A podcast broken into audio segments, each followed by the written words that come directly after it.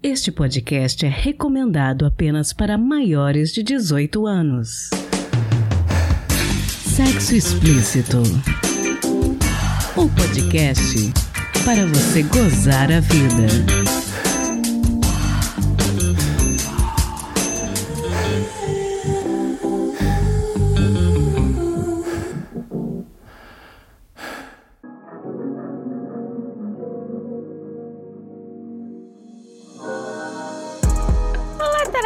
Namoradinhos, tudo bem com vocês?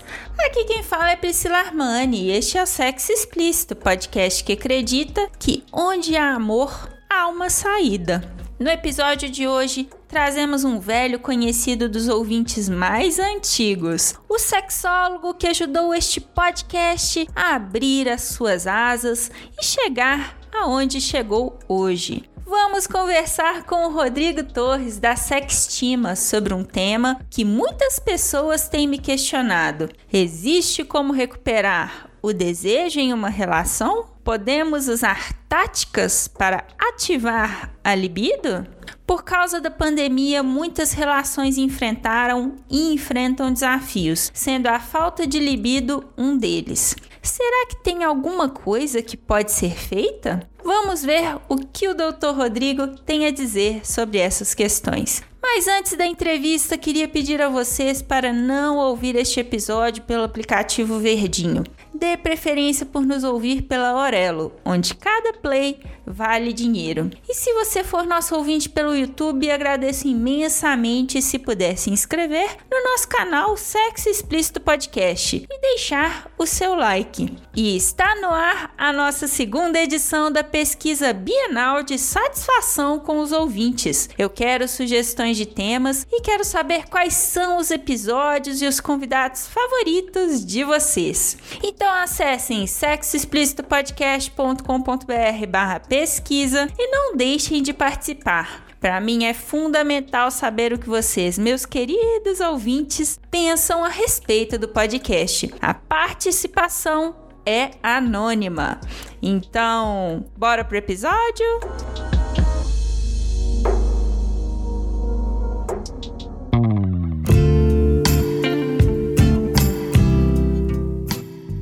Rodrigo, caso os nossos ouvintes mais novos não te conheçam, conta pra gente quem é você, quais são os seus pronomes e o que, que você faz.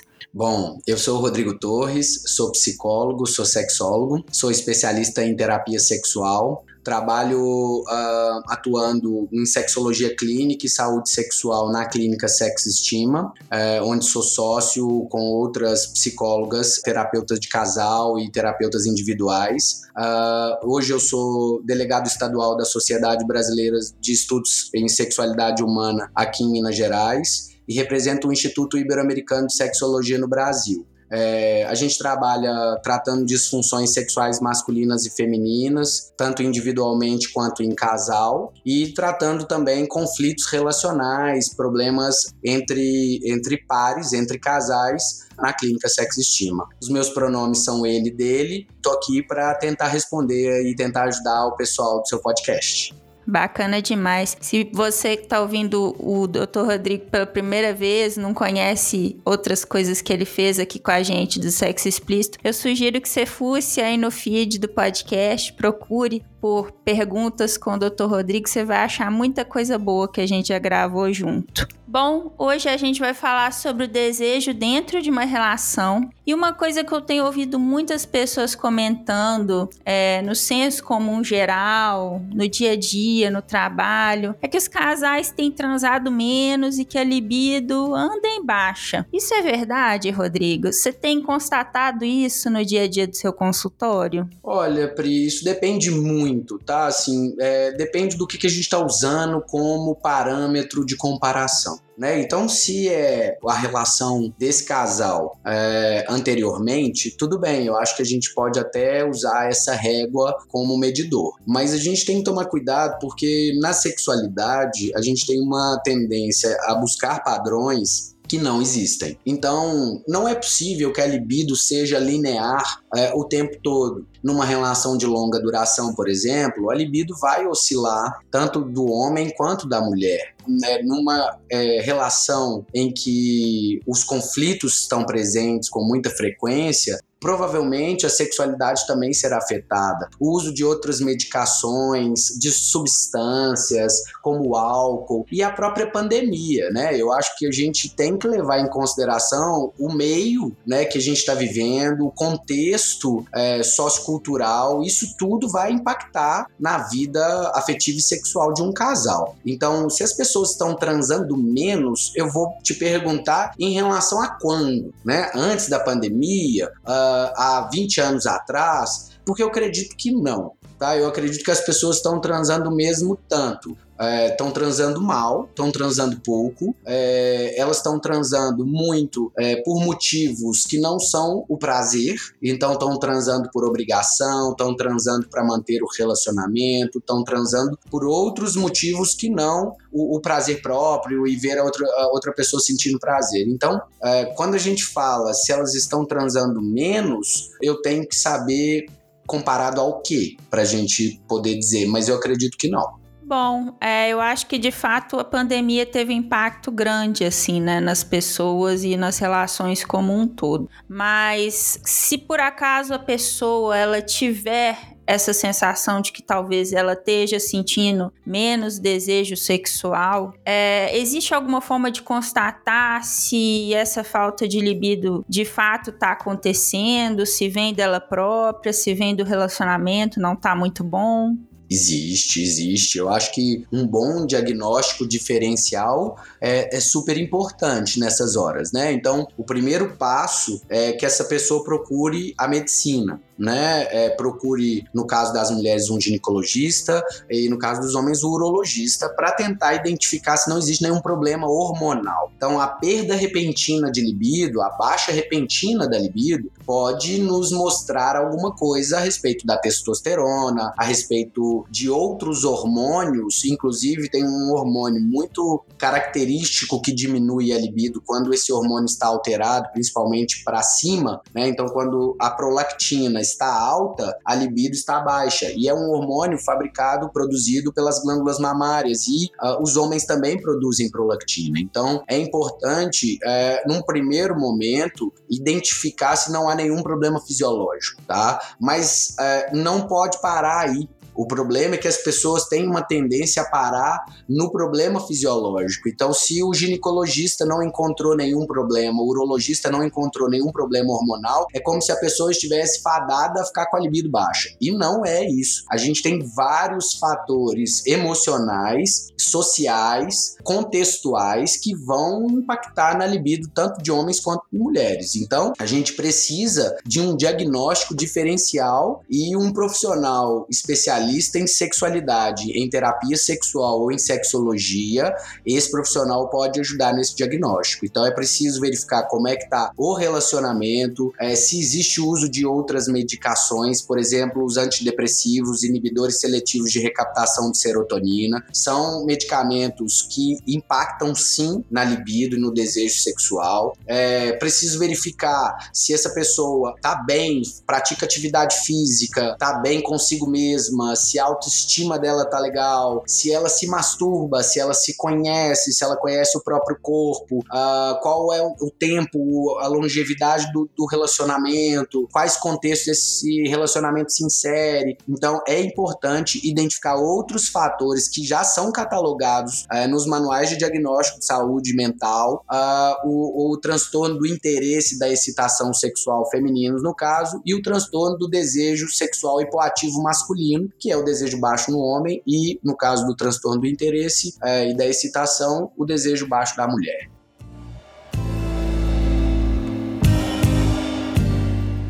caso dos relacionamentos que não estão indo muito bem, mas os envolvidos desejam permanecer juntos. Tem exercícios ou práticas de algum tipo que podem ajudar na retomada da libido entre eles? Sim. A primeira delas é a comunicação É, se não tiver uma comunicação honesta, sincera, fluida entre o casal, dificilmente esse casal vai recuperar a libido. Então, uma das coisas que a gente mais trabalha no consultório é o processo de comunicação. Não só a comunicação é, do dia a dia desse casal, mas a comunicação sexual também. Então, quais palavras esse casal usa, é, como é que eles se convidam para uma relação sexual, como é que eles se preparam para uma relação sexual. Esse é um caminho. O outro caminho também é o beijo né? Porque, em geral, numa relação de longa duração, a gente esquece de beijar, a gente para de beijar. E o beijo, na realidade, a gente percebe que o beijo é uma das formas mais é, fáceis e factíveis é, de você ficar excitado, de você entrar em conexão com, com outra pessoa, é, em conexão erótica, em conexão íntima e no prazer. Então, o beijo também é uma coisa que a gente trabalha além da comunicação. Ah, o autoconhecimento,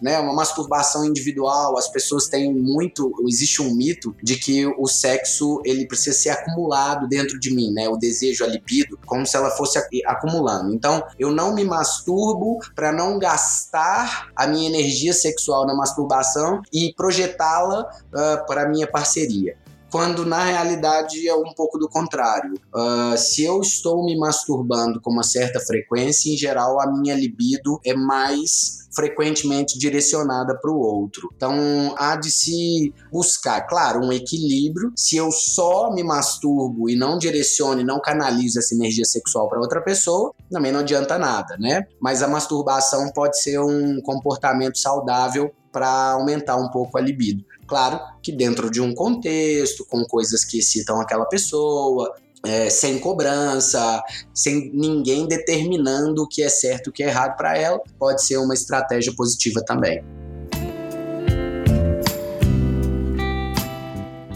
Também entre pessoas solteiras, a gente, pelo menos eu tenho recebido muitos relatos de pessoas falando que estão com falta de libido ou até com medo de voltar a se envolver com pessoas novas, especialmente depois da pandemia, né? Aquela questão de que um compromisso casual ele adquire um outro peso, né? Depois da pandemia. Qual conselho que você daria para essas pessoas? Olha, que a vida é uma só né? Assim, a gente, é, eu entendo que a pandemia trouxe para gente é, essa visão do isolamento, essa visão da autoproteção, essa visão do valor da nossa vida. Mas eu acho também que isso pode ser útil para a gente viver de maneira um pouco mais leve, um pouco mais desapegada da opinião do outro, né? Porque a gente está vivendo muito em função do outro, muito em função do que os outros vão pensar ou vão achar, quando na realidade isso não traz felicidade para gente. Então, o que eu digo para essas pessoas é para que elas se arrisquem mais a viverem o dia de hoje e menos o futuro, porque a pandemia trouxe muita ansiedade e essa ansiedade é, é muito da incerteza do futuro, do que a gente não tem muito controle. Então, eu diria para essas pessoas tentarem viver um pouco mais o dia de hoje, trazerem a mente para o momento presente, é, estarem mais mindful, né? Mais com atenção plena no dia a dia do que no amanhã, uh, no que a gente tem a perder, no que a gente tem, né, no que o outro vai pensar. Eu acho que a gente tem que desconectar um pouco disso e conectar um pouco mais a, ao prazer, àquilo que a gente quer viver e à felicidade hoje. Interessante você ter falado isso, porque eu também tenho observado muitas pessoas com receio de se envolverem, né? Eu vejo muitas vezes na internet o pessoal falando assim: ah, porque Fulano é emocionado para falar da pessoa que transa, gosta da pessoa e decide, né, que quer ter um relacionamento. E eu acho interessante essa pontuação sua, porque eu acho que também tá rolando um pouco isso, né? Eu acho que as pessoas ficam com muito medo de sofrer, né? Então elas ficam com muito muito cheia de dedos, né? E com receio esse medo de sofrer tem muito a ver com o amor romântico, né? E essa história do emocionado, cara, por que eu não posso me envolver com quem eu tô transando, tô gostando? Por que eu não posso me envolver afetivamente com mais de uma pessoa, né? É, é por que eu tenho que viver sob esse, essa ideia, essa lógica romântica, é, é religiosa dos relacionamentos, né? Hoje a gente tem muita gente que não é monogâmica, a gente sempre teve. Na realidade, essas pessoas estão simplesmente podendo se expressar expressar, né? Mas eu acho que não existe uma forma só de se relacionar. E eu, essa expressão emocionado, né? É, é, qual é o problema da pessoa se emocionar, né? Qual é o problema? Ah, eu não vou me relacionar porque as pessoas se emocionam, tá? Mas não é melhor do que você não se relacionar? Então, assim, eu acho que é, é muito isso. A gente está muito focado no outro, no que os outros vão pensar, e nesse mito do amor romântico, que tudo tem que levar a um casamento, a uma união estável e tal. E quando não é assim, gente, a gente tem que conhecer as pessoas, conviver, se relacionar. E aí sim a gente vai pensar se a gente quer ou não quer engajar num relacionamento. Bom, é, mais cedo você estava falando de alguns medicamentos e algumas questões médicas que interferem na libido. Tem mais algum outro que, assim, às vezes as pessoas não estão atentas ou às vezes elas não têm conhecimento? Alguma coisa que às vezes a gente toma no dia a dia que talvez possa interferir também? Não, Pri, em geral não. Em geral, o que vai interferir mesmo são os antidepressivos e é, os anticoncepcionais. Essas são as duas classes de medicação em geral que vão afetar a libido, o desejo sexual, masculinos e femininos. Né? Pode afetar em outras formas também a sexualidade, inibindo orgasmos, dificultando lubrificação, dificultando ereção, causando ejaculação retardada. Então, os medicamentos antidepressivos, uh, salvo a bupropiona, que é a única única que não afeta tanto a libido, não impacta tanto negativamente a libido, os outros medicamentos antidepressivos vão afetar em sua maioria, nem todo mundo. Então a gente tem uma ideia também de que, ah, eu não vou tratar minha depressão porque eu vou perder a minha libido. Olha, todo protocolo em sexualidade manda a gente primeiro tratar a patologia e depois pensar na sexualidade, porque um indivíduo deprimido dificilmente vai ter condições de se relacionar sexualmente de forma saudável. Então é preciso tratar a depressão primeiro, sim. Os anticoncepcionais, alguns deles, dependendo da mulher, vão afetar um pouco mais ou vão afetar menos. Então isso depende, é muita tentativa e erro. Assim como os antidepressivos. Também é um pouco tentativa e erro. Tem pessoas que passam por um tratamento com antidepressivos sem nenhum impacto na libido, sem nenhum problema sexual. E tem pessoas que passam maus bocados nesses tratamentos. Então, é muito uma, um trabalho combinado que precisa ser feito entre o psiquiatra, o psicólogo, o sexólogo, a sexóloga, o terapeuta sexual, porque geralmente é um impacto global que precisa ser trabalhado em diversas áreas. A sexologia, a sexualidade, ela é transdisciplinar. Então, a gente precisa muitas vezes de recursos de outras profissões. Essas são as drogas que mais impactam a sexualidade. São os inibidores seletivos de recaptação de serotonina, os antidepressivos e os anticoncepcionais em sua maioria, e nem em todos os pacientes, mas impacta mais de 50% das pessoas. Interessante.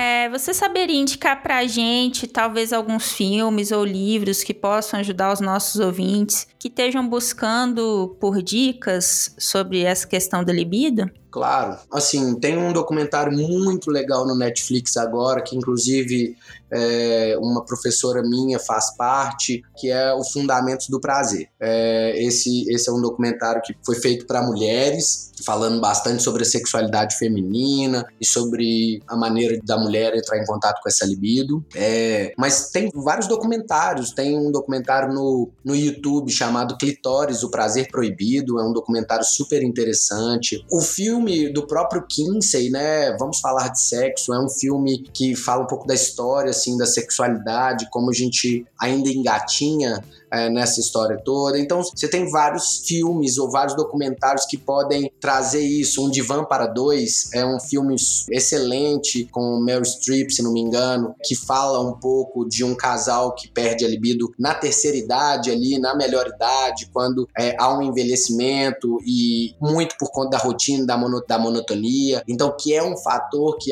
impacta muitos relacionamentos de longa duração. E aí acaba que esse casal passa por um processo terapêutico no filme esses são os que me vêm à cabeça aqui agora. Uh, o Fundamentos do Prazer, para mim, é uma das coisas mais interessantes para falar um pouco sobre isso. O Clitóris, o Prazer Proibido, é, é um documentário interessante. E esse filme, Um Divã para Dois, também pode ser legal de se assistir. Nossa, excelentes dicas. Eu fiquei curiosa para saber quem é sua professora no Fundamentos do Prazer.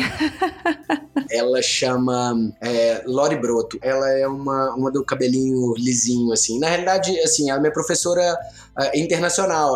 Eu faço parte da Sociedade Internacional de Medicina Sexual, então grande parte das aulas e das, dos webinars que a gente vê lá, ela está presente também. Então, ela é uma referência para nós. Ela é canadense. É sensacional. Essa série da Netflix ela é realmente muito boa. Hum. Bom, Rodrigo, deixa suas redes sociais, seus contatos, o contato da Sextima, para quem quiser continuar essa conversa contigo em outras redes. Claro, claro. Então, se quiser, né, o arroba sexestima, o site sexestima.com.br, ele tem bastante informação sobre o nosso trabalho. Tem um blog muito legal também, onde a gente alimenta com bastante frequência e sempre é, embasando o conteúdo em evidência científica. É, a minha rede social é arroba Rodrigo Torres, psicólogo sexólogo. Pode me adicionar e conversar, e sem problema nenhum, a gente está sempre disposto a responder, tirar dúvida, trocar ideia, uh, super à vontade.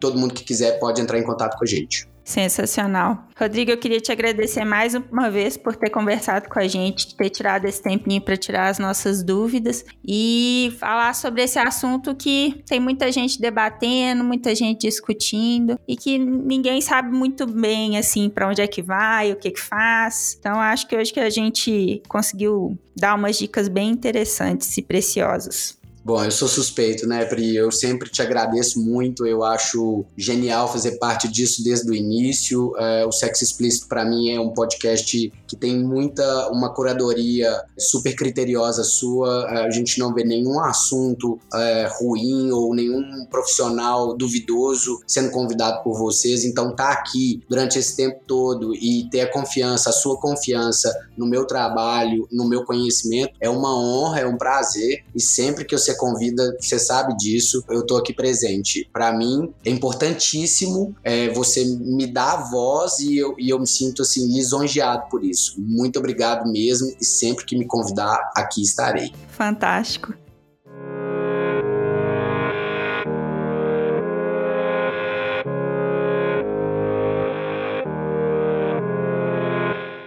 Participe da nossa segunda pesquisa de opinião no podcast Sexo Explícito. Queremos a sua ajuda para melhorar cada vez mais o nosso podcast. Passa lá em sexoexplicitopodcast.com.br barra pesquisa e deixa suas sugestões de tema pra gente. Vai ser um prazer ouvir o que você tem a dizer sexoexplicitopodcast.com.br barra pesquisa. Participe até o dia 30 de setembro. Muito obrigada! Se toca. Bom, no episódio de hoje não sou eu que vou dar a dica para vocês é o nosso ouvinte e contribuinte Rogério Oliveira, que vai falar da experiência que ele teve lendo o livro Casos e Casos Repensando a Infidelidade, de Esther Perel. No post deste episódio no nosso site sexoexplicitopodcast.com.br, colocamos um link para quem tiver interesse em adquirir este livro. Então, fiquem agora com a resenha do nosso querido ouvinte. Oi Priscila, aqui é o Rogério. A minha dica é o livro Casos e Casos, escrito por Esther Perel, a mesma autora de Sexo no Cativeiro. Neste livro, ela descreve os seus atendimentos com casais que estão passando por alguma crise e faz uma série de reflexões sobre como a infidelidade é encarada e tratada nos diversos tipos de parcerias. Uma leitura obrigatória para qualquer um que se interesse pelos assuntos relacionamento, ciúme, individualidade do casal, traições e novos arranjos de parceria, inclusive a não monogamia. Vale a leitura.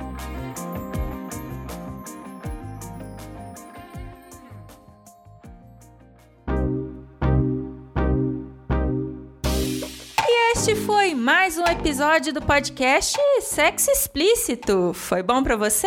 Lembrando que todas as informações sobre esse e os demais episódios estão em sexoexplicitopodcast.com.br. Nosso site é o melhor lugar para você ouvir no nosso podcast. Pedimos a você que, se possível, não ouça o sexo explícito pelo aplicativo Verdinho, dê preferência por nos ouvir pela Orelo, onde cada play vale dinheiro.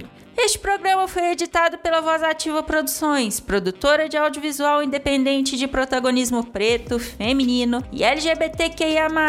Conheça mais no Instagram, VozAtivaProd. Quer ser o meu contribuinte? Você tem duas opções, pelo nosso Apoia-se em apoia.se barra Sexo Explícito Podcast e pelo Pix do Podcast, que é também o nosso e-mail de contato, sexoexplicitopodcast.gmail.com. Este episódio não seria possível sem os meus contribuintes do mês de julho: André Santos, Beatriz Fuji, Dri Cabanelas, Edgar Egawa, Leonardo Barbosa, Magno Leno e Rogério Oliveira. Obrigada demais por apoiarem Mulheres Podcasters. Estamos no Instagram no arroba Sexo Explícito Podcast. E além da Aurelo, você também pode me ouvir em qualquer agregador de podcast de sua preferência, além do Deezer, iTunes, Google Podcast e também no YouTube. E aí, o que, que você está esperando? Bora gozar a vida?